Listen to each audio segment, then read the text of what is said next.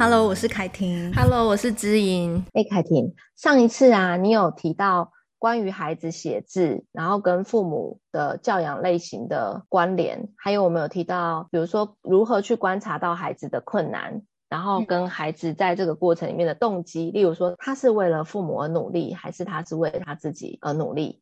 嗯，然后我上次回去之后，我连接到一个经验呢，我想到我小时候写字的经验。虽然好像有点离题，但是很想跟你分享。没关系，很想听。我发现以前我记得我很小的时候，我父母会说啊，爸爸钢笔字很厉害啊，写得很漂亮啊。然后我妈也会说，她小时候什么书法都拿冠军啊，等等。嗯、他们想要用这样的方式鼓励我，重点就是我字还是写不好看。嗯，就是我，我觉得那离我有点遥远的是，他们就会期望你说你的字可以像他们想的漂亮或端正，那他们的字的确都蛮好看的。嗯，然后就会让我有一个压力是，我要怎么样才可以像他们那样呢？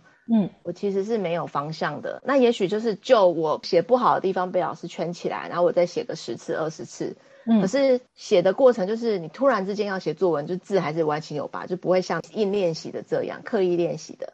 嗯，我发现就有一个落差感，就是说我不晓得要怎么抵达到好像字都可以方方正正的。我爸爸都说爸爸很厉害啊，一下就可以什么钢笔写得很好。我到三四年级的时候，我就说你以前都怎么练的？那那个一下就是你不知道到底怎么一下，怎么一下变魔法？嗯、对对。然后后来他就跟我讲了一个点，说你就把字写的跟上面那个样板的字长得一样就好了。然后后来变我一直在临摹这件事情，要跟上面一样。我发现要我自己写出来没有格子就不会写。嗯。然后后来呢，我发现有一个点，就是因为我叔叔很会写 POP。嗯，就是那种麦克笔的字，他是念美工的。有一次我就问他说：“哎、欸，叔叔，你写那个 POP 好酷哦，你怎么能够随笔就可以想到有隐形的格子？因为他等于是随笔就可以把那个字写得很可爱，对，很标准。然后他就跟我说，写字最主要就是把这个字填满整个格子的空间就可以了。嗯，意思就是说，你把这个字全部变扁平、扁平、扁平，你把它拉满这个空间就好。”嗯，然后我发现我突然整个人通了，就是虽然说那个，比如说是啊，上面是一个日嘛，嗯，然后在下面士的那个日是比较小的，嗯，那当他一跟我讲说全部拉扁平，然后叫我 POP 练习，把它全部拉满这个格子，你心中有这个格子，嗯，你那个形就会出来的时候，我就可以决定它的大小，嗯，然后我从来没想过，原来我改变大小之后，我就对这个字有掌握，就是他对我是用一个整体告诉我细节，例如说你就把字全部拉满这个格子。然后我突然之间觉得啊，他其实有理解到我的痛苦的点，是我一直在摸边找这个字要怎么写才会像那个上面的，这个字要怎么样才可以像我爸爸那样，这个字要怎么样才写得像我妈妈这样子，什么书法写的厉害，书法明明要用到的力力量跟手腕跟墨笔的那种发挥，其实有很多细节，那我都抵达不了这边的时候，他就跟我说：“你不要管这些，只要看着这个字如何填满这个格子。”然后你爱怎么样填满，你就怎么样填满，你就拉得回来，就觉得我整个人就通了，我我之后就不用去想了。这种感觉有点像是你打棒球的时候，你不要一直看着你的棒子，你要看的是那一颗球，嗯，那你就会棒子挥出去，就是 你就要打到那颗球，也没有那么夸张啦，但只是说 你那个测量距离跟整个人身体的运用，就会变成是一个自然而然的结果。嗯，然后我就发现，当父母有没有办法去看见孩子痛苦的点，或者是做不到的点，然后跟他感同身受，有时候是像比如说这就是点贵人或外人的建议，然后也是我想要寻求答案嘛。嗯，所以孩子的自主性只要没有不见，他就不会放错重点，在一直在临摹，可是最后得不到自己想要的结果，又达不到父母的期望，或者是他硬逼着自己达到父母的期望，可是自己的内在分裂了。嗯。所以我觉得有没有看见孩子痛苦的点，跟跟他感同身受是很重要的。像你能够在教养上去拿捏，我要成为十分的虎妈，还是两分的严厉妈？那是你看到孩子的反应而做调整。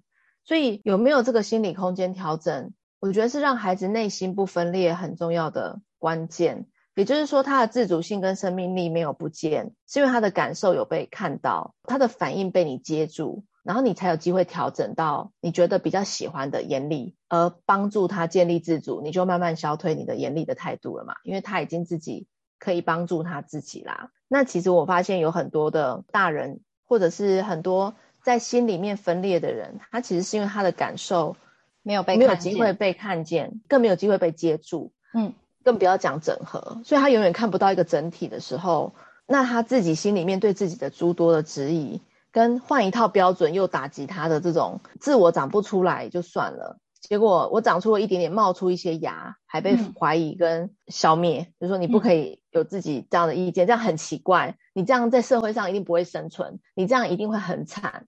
嗯，那这一些害怕在孩子没有踏入社会之前，其实他都只是一个揣摩，甚至他们会想象，想象的很恐怖。那如果假设他不想象的很恐怖哦，你看看父母的态度是什么？他如果不真心觉得这件事情很恐怖，没有跟父母感同身受。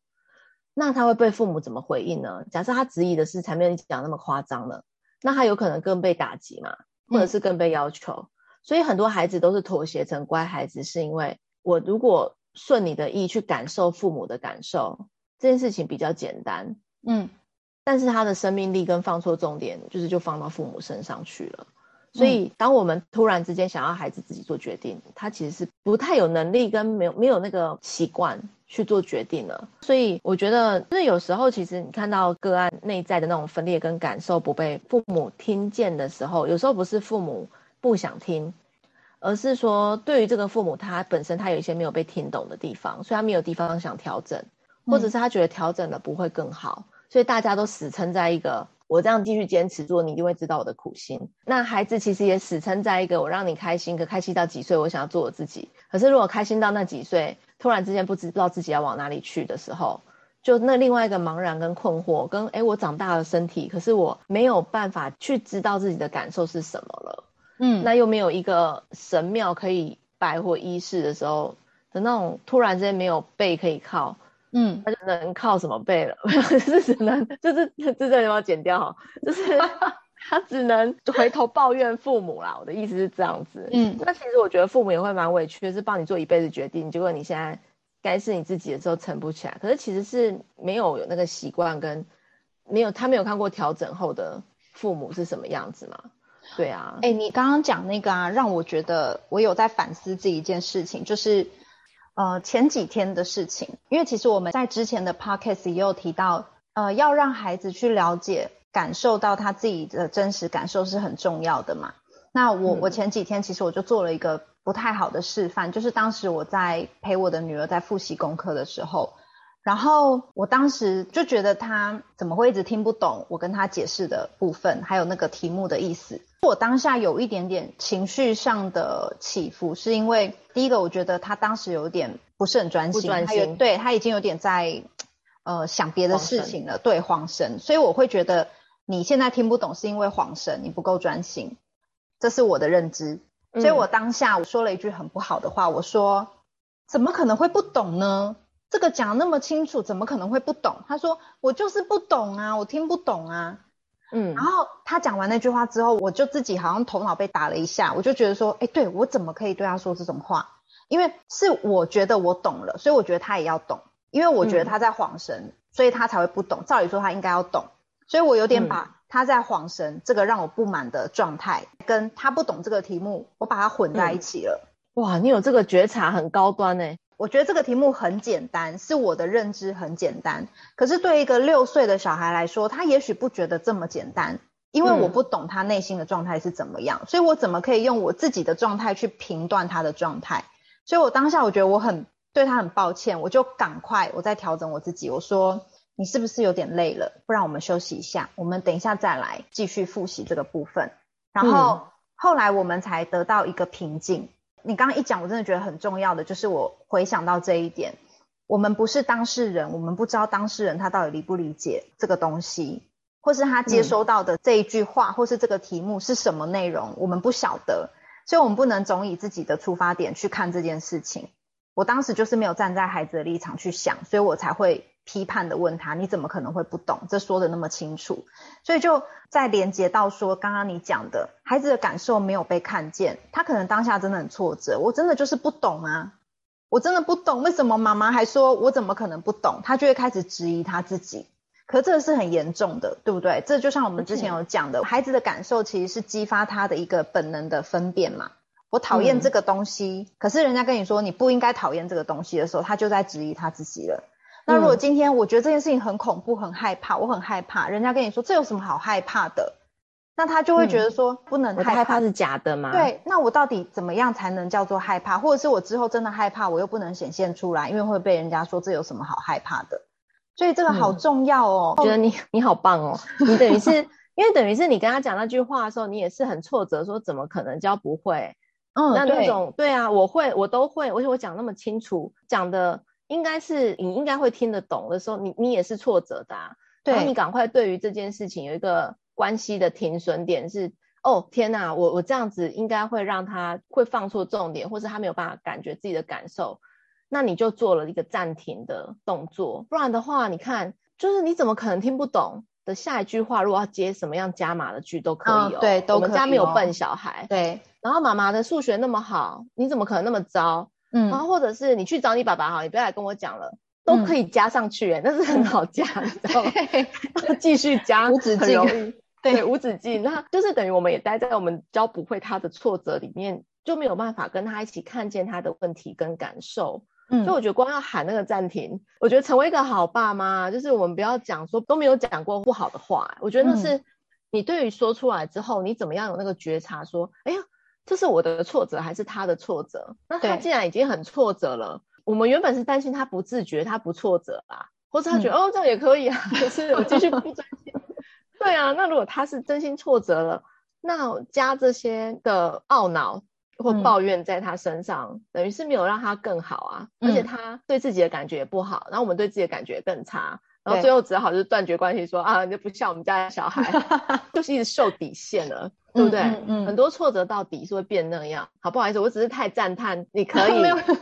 在这个这短短的几句话就先喊暂停，是对于自己的觉察。我当下真的，我我不知道，我当下我觉得我就是，哎，我怎么会说出这种话？因为我讲说这个那么简单，怎么可能会不懂的那一句话，其实很明确的就是在讲，这是我自己的感觉啊，这是我的认知啊。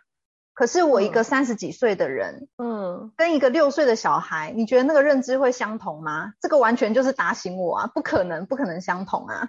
而且你记得他六岁啊？对，我就是你还记得？你没有好？我有记得。对，而且因为你看哦，这样子就是回推，你可能在你小时候你不知道的时候，也有可能有这个输入的语句告诉你说是这么简单，怎么可能不会嘛？那其实你看呢，我们都我们的内心有这么多的内建程式，是那个一百零八招，嗯，就是挫败对方的语言，嗯、就是我们可能在这种挫败中砥砺自己长大，嗯，可是不小心吐出一句之后。第一个是记得收回，虽然他已读，然后我们还是收回了。对，但是没有让这件事情更越演越烈，或者是再抛出另后面一百零七句挫折他，然后希望他可以像你一样砥砺自己而长大。我觉得光是这个部分，你就已经在改写你们家的历史、欸。哎啊，谢谢你现在的家，对啊，谢谢你让我现在就是心情比较轻松一点，因为我觉得，所以后来我有调整，我我真的有调整，就是。反正他只要有做得好的部分，我就会去看见他做得好的部分，然后说出鼓励他的话。嗯、呃，我们上一次有讲嘛，好，有一种父母是不管你做什么他都批评你，然后有一种是不管做什么都是忽略你的。嗯、那我们要做一个不管做什么都要鼓励他的父母。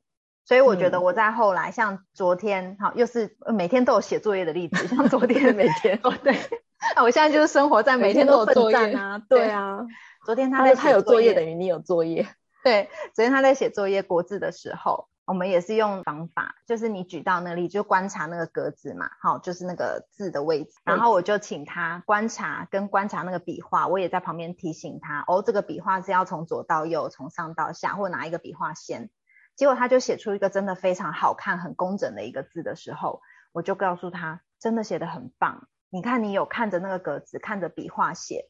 你就可以写出这么工整的字，你真的很了不起。就是要看见他有做到的部分，然后多多去鼓励他。嗯、那这是不是我们在鼓励这个部分的时候，他就会更加强这个感受？是说我只要有用对方法，我就可以做得很好，或是写得很完整、很工整，我就不会说我再写个一百零八个字给你看。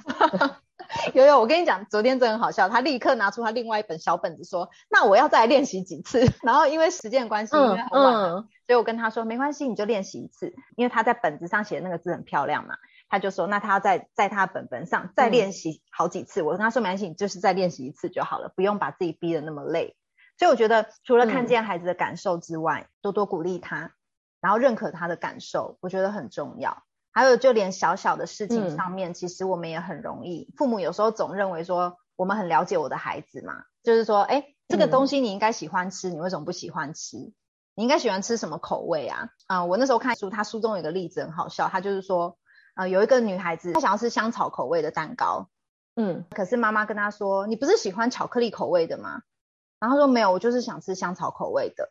然后妈妈说，不对，你就是喜欢巧克力口味，我们就买巧克力口味吧。然后结果后来那个小女生她还是坚持说喜欢吃香草口味的。妈妈买的是巧克力口味，但是她还是坚持说，我就是想吃香草口味的嘛。这个事件虽然说看起来很好笑，可是也是一个父母自以为很了解孩子，他没有听到孩子的感受。孩子已经跟他说我喜欢香草了，你还一直跟他坚决否定说你是喜欢巧克力的，就是我们很常也会犯这个错误。所以其实从这种小小的事情就足以去看到我们有没有看到孩子的感受跟聆听到孩子，对不对？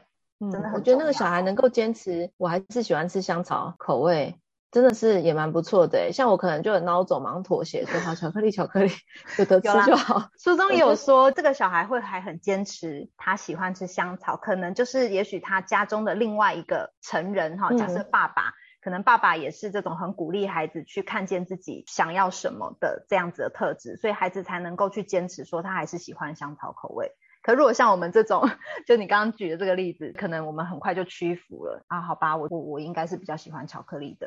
哎、欸，其实我觉得这个点还蛮重要的。你看，就是回到如果我们身体的保护，或者是你的感受的维护，嗯，就是说如果有人摸你，你不舒服，你到底是要坚持他摸摸我不舒服？还是是摸一下没关系啦，太敏感了啦你，就是是什么样的感受是你真实内心的声音跟渴望？对，这就是我们在以前性教育那个跟小孩谈性教育的时候有提到嘛，这个部分真的很重要。所以我觉得孩子他一定有一个感觉卡住或阻碍，但如果父母就是有那个心力看见自己的挫折，其实光是父母看到自己的挫折的心情。嗯，不是挫败哦，挫败就会不想要再再做什么，会趴下去。挫折的心，对，就只是折而已，折下去，折折可以弯回来。